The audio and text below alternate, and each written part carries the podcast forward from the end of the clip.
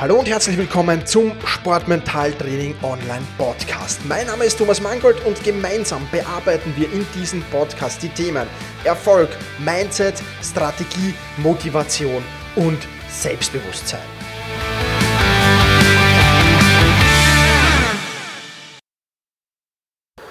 Hallo und herzlich willkommen zur 37. Podcast-Folge. Mein Name ist Thomas Mangold und ich freue mich, dass du wieder dabei bist beim Sportmentaltraining.online Podcast.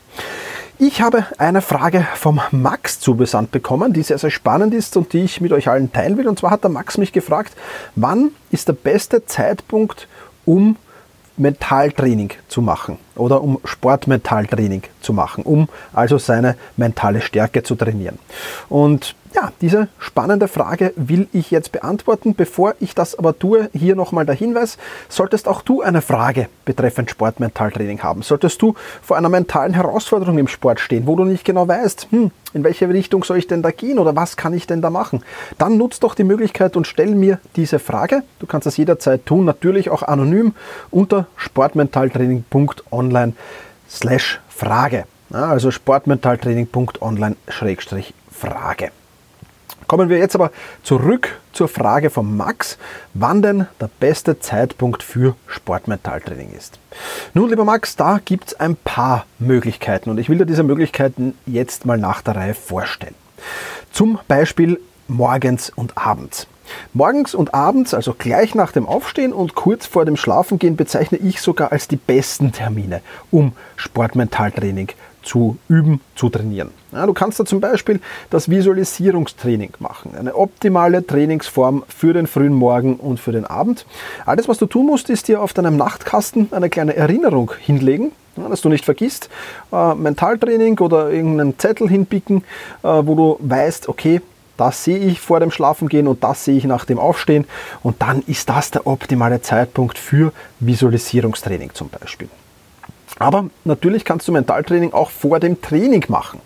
Da eignen sich Konzentrationsübungen, also Konzentrationstraining, optimal, weil du dann hochkonzentriert ins Training hineingehst, ins normale Training. Insofern ist das schon einmal gut und weil du dann dieses Konzentrationstraining gleichzeitig auch für den Wettkampf übst. Das heißt, ich empfehle dir nicht nur vor dem Training diese Konzentrationsübungen zu machen, sondern auch vor dem Wettkampf. Ja, und wenn du äh, Mitglied von sportmentaltraining.online im Memberbereich bist, dann habe ich da gerade, vorgestern war es glaube ich, habe ich da drei spannende Übungen, wie du deine Konzentration vor dem Training und vor dem Wettkampf, aber auch generell schulen kannst, im Übungsbereich online gestellt. Also wenn du schon Mitglied bist, dann sieh einfach in den Übungsbereich rein. Da sind drei tolle Übungen, die deine Konzentration fördern werden. Ja, weiter zu den optimalen Zeitpunkten. Der nächste optimale Zeitpunkt ist natürlich kurz vorm Wettkampf. Ja, auch da natürlich Konzentrationstraining, aber vor allem Emotionen lenken. Ja, was bin ich denn gerade? Bin ich gerade zu locker drauf? Dann muss ich mich aktivieren. Oder bin ich zu angespannt? Dann muss ich mich vielleicht beruhigen, wenn ich zu nervös bin oder ähnliches. Also auch da ein optimaler Zeitpunkt, um es zu trainieren. Der nächste super Zeitpunkt für Sportmentaltraining ist im Training selbst. Also wenn du zum Beispiel Fußballtraining hast, dann verbinde dieses Fußballtraining, ist natürlich im Mannschaftssport nicht immer ganz so einfach, aber versuch es einfach mit Sportmentaltraining. Bestes Beispiel dafür, wenn du nach dem Training zum Beispiel noch ein wenig draußen bleibst und Freistöße trainierst. Dann könntest du fünf Freistöße wirklich mental, äh, fünf Freistöße real trainieren, also wirklich auf das Tor schießen, über eine Mauer vielleicht sogar und dann das Ganze fünfmal mental trainieren, also in Form von Visualisierungstraining zum Beispiel. Aber jede Übungsform, jede Bewegungsform, das lässt sich alles sehr, sehr gut mit Mentaltraining verbinden. Und die Einzelsportler tun sich da natürlich leichter, weil die das ins Training besser einbauen können als Mannschaftssportler. Aber wie gesagt, auch das ist natürlich ohne Probleme möglich. Nächster guter Zeitpunkt nach dem Training. Nach dem Training, wenn alle vielleicht schon unter die Dusche gehen, dann nimm dir noch ein paar Minuten Zeit, setz dich irgendwo in Ruhe hin auf der Sportstätte und wieder Visualisierungstraining. Welche, welche Bewegungs, Bewegungen, welche Bewegungsformen brauche ich nach dem Training, das noch einmal äh, durchgehen.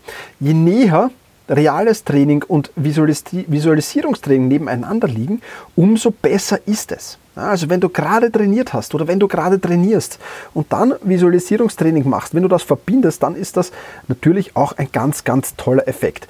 Du wirst das zwar vielleicht nicht so in Ruhe machen können wie morgens oder abends, wo du vielleicht allein bist, aber auch das funktioniert sehr, sehr gut. Beides hat natürlich seine Vor- und Nachteile, also nach dem Training auch ein sehr, sehr guter Zeitpunkt.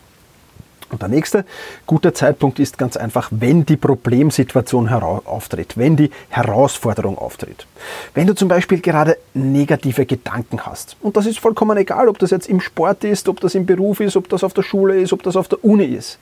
Wenn du gerade negative Gedanken hast, ja, dann bieten sich so Übungen an wie innerer Dialog oder Gedankenstoppübung, dass du das immer und immer wieder trainierst. Ja, das bedeutet nicht nur wenn im Wettkampf dann die negativen Gedanken aufkommen, das zu machen, sondern auch vorher im Trainingsbetrieb, im Trockenbetrieb schon immer und immer wieder zu üben. Und wenn du das in der Schule übst, auf der Uni übst, im Beruf übst, im Sport übst, im Privatleben übst, dann wird diese Gedankenstoppübung oder diese Übung innerer Dialog super funktionieren. Ja, das ist wirklich einwandfrei und bestens geeignet, um dann natürlich auch in der Extremsituation Wettkampf funktionieren zu können. Natürlich ist was anderes, wenn so negative Gedanken aufkommen ähm, in, im, im, Privatleben vielleicht, wo du jetzt die nötige Ruhe hast, äh, nicht so sehr unter Druck stehst oder wenn du dich gerade für die Olympischen Spiele qualifizieren willst dann ist das natürlich was ganz was anderes. Und deswegen, je öfter du das vorher trainierst, im Privatleben, Schule, Beruf und im Training, umso besser ist es dann natürlich für den Wettkampf. Ähm, ja, noch ein Beispiel für wenn die Problemsituation auftritt, wäre zum Beispiel, du bist nervös. Ja, dann Atemübungen, ja, die dich entspannen, die dich beruhigen. Auch das ist wieder jetzt nicht für den Sport alleine da. Ja, da kannst du auch in Schule, Uni, Beruf, Privatleben, äh, sonstige Situationen im Leben, auch das kannst du jederzeit üben, da eine Atemübung zu machen. Und wenn die Nervosität aufkommt und du hast diese Atemübung schon, welche es ist, vollkommen egal, ja, hast die schon geübt, öfters oder vielfach, dann brauchst du nur ein paar Atemzüge, um die hohe Nervosität auf ein normales oder geeignetes Anspannungsniveau zu bringen. Ja, das sind, die, das sind die coolen Sachen und das funktioniert mit Sportmentaltraining. Aber du musst es eben immer und immer und immer wieder trainieren. Das ist das Wichtige daran, ganz klar. Also, wenn die Problemsituation auftritt, egal wo, muss nicht im Sport sein, dann eben auch da Sportmentaltraining einfach mal machen oder Mentaltraining in dem Fall einfach mal machen. Die Übungen, innerer Dialog, Gedankenstoppübung bzw. drei Artenübungen findest du natürlich auch im Übungsbereich äh, auf sportmentaltraining.online für alle Member. Ja, das wären jetzt die, die, besten Situationen. Und wichtig ist äh, oder optimal ist, wenn du dies, das Training, das Sportmentaltraining mit einem Trigger verbindest. Ein Trigger ist nichts anderes als ein Auslöser. Und überleg einfach mal, wie oft willst du pro Tag ein paar Minuten, ja, meistens reicht schon eine Minute mit Sportmentaltraining verbringen. Und dann koppelt das an, an, an eine Routine, die du hast, an Dinge, die du tust, die ungefähr so oft vorkommen. Ja, zum Beispiel, immer wenn du ein Glas Wasser trinkst, das wird vermutlich ein paar Mal am Tag sein, oder immer wenn du Flüssigkeit zu dir nimmst, muss ja jetzt nicht unbedingt Wasser sein, ähm, dann eine Minute Sportmentaltraining machen. Immer wenn du am WC warst eine Minute danach Sportmentaltraining machen. Das sind so Dinge, die gibt es über den ganzen Tag verteilt. Immer wenn du dein E-Mail-Programm öffnest, immer wenn du den Computer öffnest und so weiter und so fort. Das, da gibt es ja viele, viele Routinen, die wir täglich machen, wo du dann immer wieder kurz, ganz kurz nur, 30 Sekunden, 60 Sekunden Visualisierungstraining machen kannst, vielleicht innerer Dialog, Gedankenstopp üben kannst, eine Atemübung machen kannst. Das alles funktioniert super über den Tag verteilt will dir natürlich in dieser Podcast-Folge auch erzählen, was weniger funktioniert. Weniger funktioniert, wenn du dir einfach Erinnerungen in dein Smartphone einprogrammierst und dann quasi das als Alarm aufpoppt. Warum funktioniert das weniger? Ganz einfach, weil du zu den Zeiten, wo du erinnert wirst, vielleicht gerade was anderes tust, dann dir sagst, ja, mache ich später und dann darauf vergisst, oder weil du da einfach nicht jetzt da in der richtigen Stimmung bist, weil du das Smartphone vielleicht gerade nicht neben dir hast und so weiter und so fort. Also es ist viel, viel besser, dass sich Triggerpunkte zu finden, wie eben wenn du Flüssigkeit zu dir nimmst, wenn du am WC warst, wenn du den Computer aufdrehst, beziehungsweise fixe Zeitpunkte zu finden, wo du weißt, da habe ich Zeit wie morgens, abends, wie vor dem Training, vor dem Wettkampf, nach dem Training. Das sind die wichtigen Punkte. Ja, wenn du ähm, Schüler bist zum Beispiel, dann ist die Schulglocke ein cooler Trigger. Ja, die läutet sicherlich auch 5, 6, 7, 8 Mal am Tag. Und wenn du jedes Mal, nachdem sie läutet, zur Pause läutet, 30 bis 60 Sekunden Zeit nimmst, nicht gleich in die Pause startest und da Sportmentaltraining machst, ist das optimal. Also lege dir bestimmte Trigger fest und bestimmte Übungen, die du zu den jeweiligen Triggern dann ausführen willst. Dauer ist gar nicht so tragisch. Ja, wenn du morgens und abends jeweils fünf Minuten investierst und über den Tag verteilt vielleicht nochmals zehnmal eine Minute oder siebenmal eine Minute, ja, dann sind das schon 20 Minuten, die du mit Sportmentaltraining verbringst. Und wenn du das täglich machst, wirklich täglich, ohne Ausnahme, dann kannst du da sehr, sehr viel weiterbringen. Also du siehst, Sportmentaltraining kann man auch zwischendurch trainieren, äh, vor allem Visualisierungstraining. Natürlich gibt es dann auch Zeitpunkte, wo du dir und Übungen natürlich auch, wo du dir explizit mal eine, zwei Stunden Zeit nehmen musst, dich hinsetzen musst, diese Übungen machen musst. Das ist ganz klar, dass das dann natürlich dazukommt. Aber im Prinzip reicht Vielfach, für viele, viele Übungen reicht es einfach, die mal zwischendurch zu machen. Natürlich jetzt meine ich mit zwischendurch nicht unkonzentriert, nicht schnell, schnell, dass sie vorbeigeht und dass ich sie halt gemacht habe, sondern schon, voll konzentriert und ordentlich und mit aller Ruhe, aber eben über den Tag verteilt. Ja, lieber Max, ich hoffe, damit habe ich deine Frage beantwortet. Ähm, bedanke mich bei allen, die zugehört haben oder zuhören. Wenn du vielleicht noch eine Minute Zeit für mich hast, dann würde ich mich sehr, sehr freuen, wenn du diesen Podcast bewertest. Ja, du kannst das unter sportmentaltraining.online slash podcast tun. Freue mich natürlich über fünf Sterne und über eine kurze Rezension von dir. Das wäre wirklich cool, wenn du dir da jetzt noch die Zeit dafür nimmst.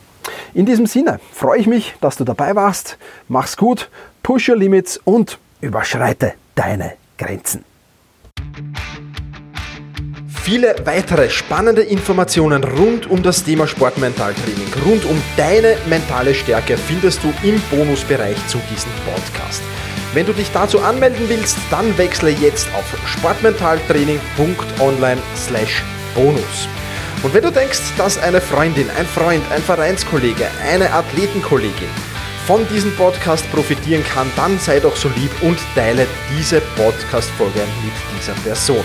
In diesem Sinne, vielen Dank, dass du dabei warst und push your limits, überschreite deine Grenzen.